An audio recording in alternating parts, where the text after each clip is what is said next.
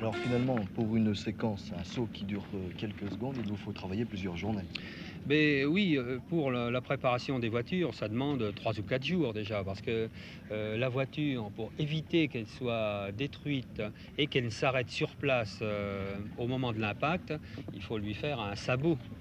dessous. Il faut que ce sabot ne soit pas rigide, ne soit pas du roc, mais puisse plier. Puisse plier, mais non se rompre.